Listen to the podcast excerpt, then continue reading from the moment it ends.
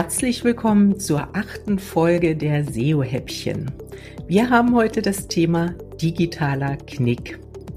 Ich bin Simone Sarotnik und Expertin für Suchmaschinenoptimierung. Ich sorge dafür, dass Webseiten bei Google oben gefunden werden. Ich bin Frank Sarotnik. Ich bin Business- und Technik-Mentor.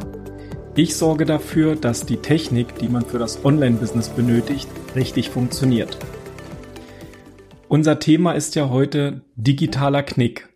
Und die allererste Frage, die ich habe, Simone, ist, was ist ein digitaler Knick? Ich kann mir darunter nichts vorstellen. Genau. Also der digitale Knick ist zumindest erstmal ein deutsches Wort. In der Fachsprache unter SEO-Leuten wird dazu ganz gerne above the fold gesagt. Aber mit diesem Begriff kann kaum jemand was anfangen. Above the Fold, das ist also ein oberer Bereich, ein nicht scrollbarer Bereich auf der Webseite.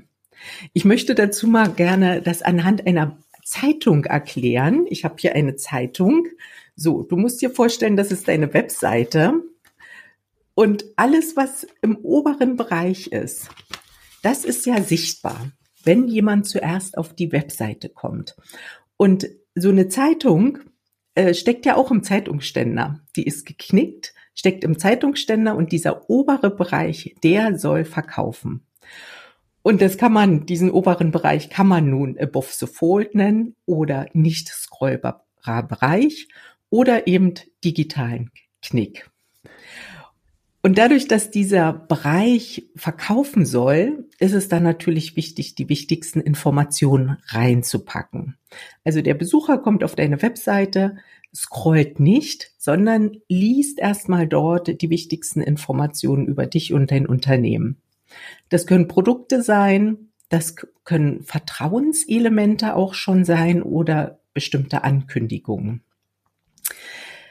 Wie man das jetzt technisch umsetzt, da gebe ich gerne die Frage an dich weiter, Frank. Der nicht scrollbare Bereich, also der über diesem Knick liegt, den kann man natürlich auf verschiedene Art und Weise umsetzen. Ähm, zum Beispiel gibt es viele Webseiten, die gerne mit großflächigen Fotos arbeiten, zum Beispiel Reisebüros, Fotografen oder generell Firmen, die halt mit optischen Elementen arbeiten.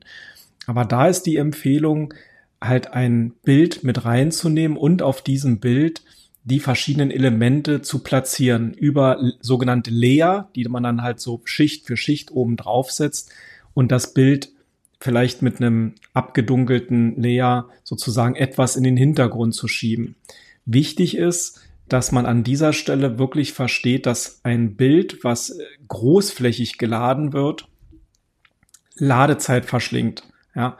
Und deshalb ist halt der Kompromiss schon mit dem Bild äh, ist schon schwierig, aber das ist halt auch, transportiert ja das Image und das CI einer Firma auch rüber. Wovon man Abstand nehmen sollte, das sind auf jeden Fall die Slider.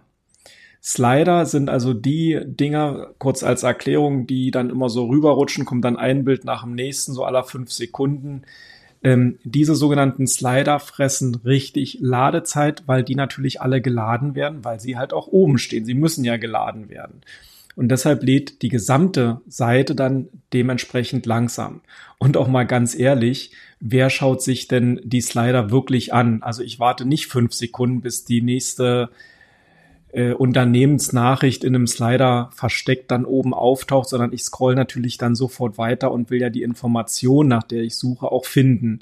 Das heißt, auch aus diesem Aspekt sind die Slider relativ nutzlos und ähm, führen ja nicht zu einem besseren Nutzererlebnis in dem Sinne. Und da sollte man sich wirklich die Frage stellen, was hat der Slider für einen Sinn? Oder kann ich mir den sparen und arbeite vielleicht nur mit einem Foto, was ich mit einem Lea überlegt habe. Die bessere Alternative oder die beste Alternative ist natürlich auch das Bild noch wegzulassen und dort nur mit einer grafischen Oberfläche zu arbeiten, vielleicht mit ein paar Designelementen, um dort die Ladezeit noch schneller hinzubekommen. Aber wie gesagt, auch das ist natürlich ein bisschen abhängig von der jeweiligen Firma.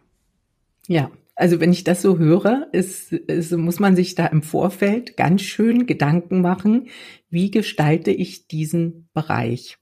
Ich ja. will noch mal kurz zusammenfassen, dieser nicht scrollbare Bereich, also der oberste Bereich auf einer Webseite ist wirklich der mit der wichtigste Teil, weil dieser Teil deiner Webseite verkauft, weil das ist das, der Bereich, den die meisten Kunden sehen werden.